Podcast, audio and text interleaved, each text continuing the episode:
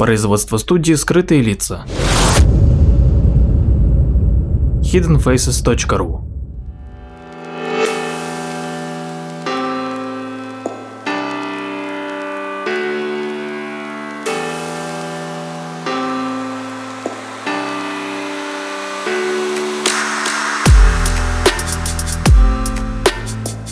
Здравствуйте, дорогие слушатели, с вами Владимир Марковский и очередной выпуск передачи «Прожектор восприятия». Сегодня мы поговорим о дневной усталости и сонливости, и о том, с чем это может быть связано. Я думаю, что многие из нас, ну и в частности я тоже, испытывали неожиданные приступы сонливости в течение дня. И если подобное происходит редко, то в этом ничего плохого нет. Однако, когда такое чувство возникает часто, то это может стать причиной различных травм, дорожных аварий, а зачастую является просто симптомом болезни. Ну и, кстати, усталость и сонливость являются наиболее распространенными причинами низкой производительности труда и ДТП со смертельными э, исходами. Довольно часто это связывают с излишним весом, и ученые обратили внимание на то, что люди, которые избавились от лишнего веса, больше не испытывали сонливость в дневное время. Раньше в медицинской среде бытовало убеждение, что это чувство, эта сонливость дневная возникает именно при нарушениях ночного сна, что люди, которые как раз не досыпают, именно из-за этого испытывают дневную сонливость.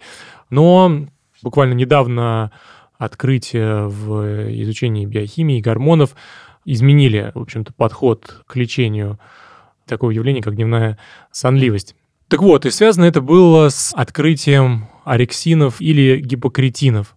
Это два нейропептида, гормона, которые были обнаружены двумя группами исследователей в 1998 году. И это вещество синтезируется довольно небольшой популяцией клеток в нашем мозгу, расположенном в гипоталамусе. Считается, что именно недостаток этого вещества и является одной из главных причин дневной сонливости и падению сил в течение дня. Именно потому, что главная функция орексинов состоит в регулировании переключения, бодрствования и сна они как раз определяют э, уровень активности человека. И правильная работа этих гормонов – это отличный тонус, скажем так, любопытства и удовольствия от каждого момента жизни. Потому что орексин стимулирует бодрствование и расход энергии. Нам хочется что-то делать, жить, творить. Таким образом, э, это вещество играет большую роль э, в мотивированном поведении. И были проведены различные эксперименты, исследования, и прямое введение в мозг орексинов, например, увеличивает потребление пищи. Ну, а что же влияет на уровень орексина?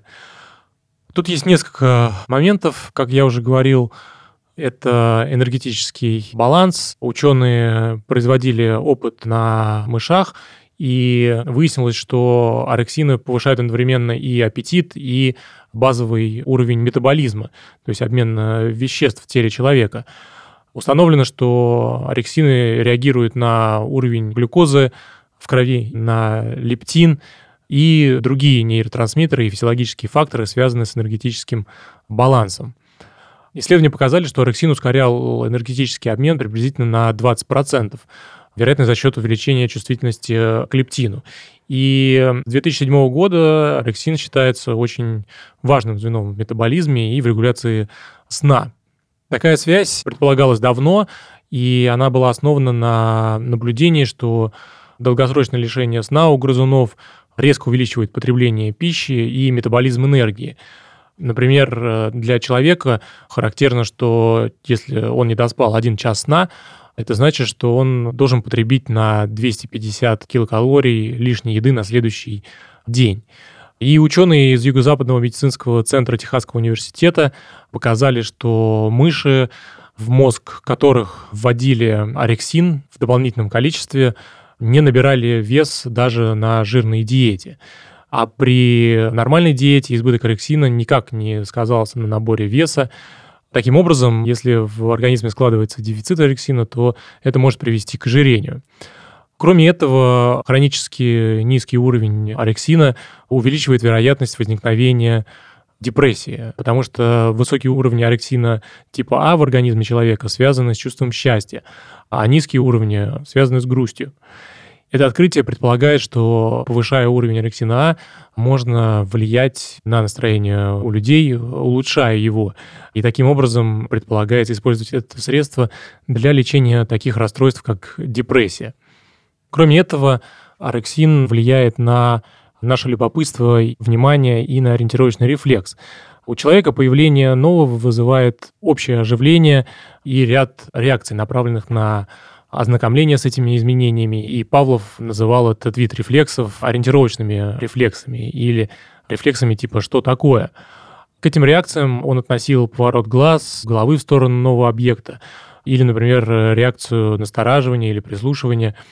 Ну и, в принципе, этот рефлекс вызывает довольно приятное ощущение, потому что он является основой внимания и концентрации. И орексин как раз-таки играет важнейшую роль э, в формировании этого рефлекса и в желании, скажем так, разобраться с ситуацией.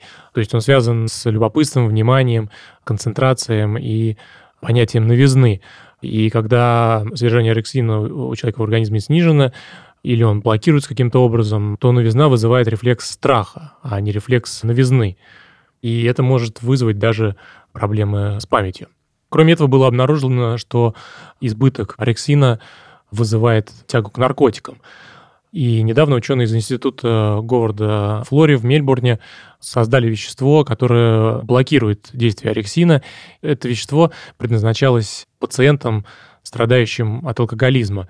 А исследователи проводили эксперименты над лабораторными крысами, в ходе которых выяснили, что грызуны, принимавшие блокатор этого гормона, не только отказались от приема алкоголя, но и не вернулись к этой привычке вновь несмотря на благоприятные условия.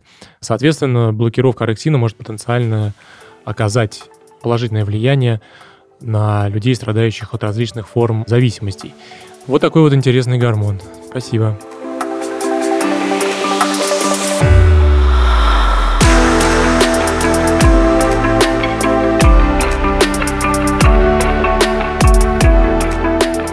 Подписывайтесь на наш инстаграм подкаст студио в одно слово «О» на конце. Ищите нас в социальных сетях по названию сайта hiddenfaces.ru. Слушайте наши подкасты бесплатно на сайте hiddenfaces.ru, а также в приложениях SoundStream, Яндекс.Музыка, подкасты от Apple и Google Podcast в приложениях для Android.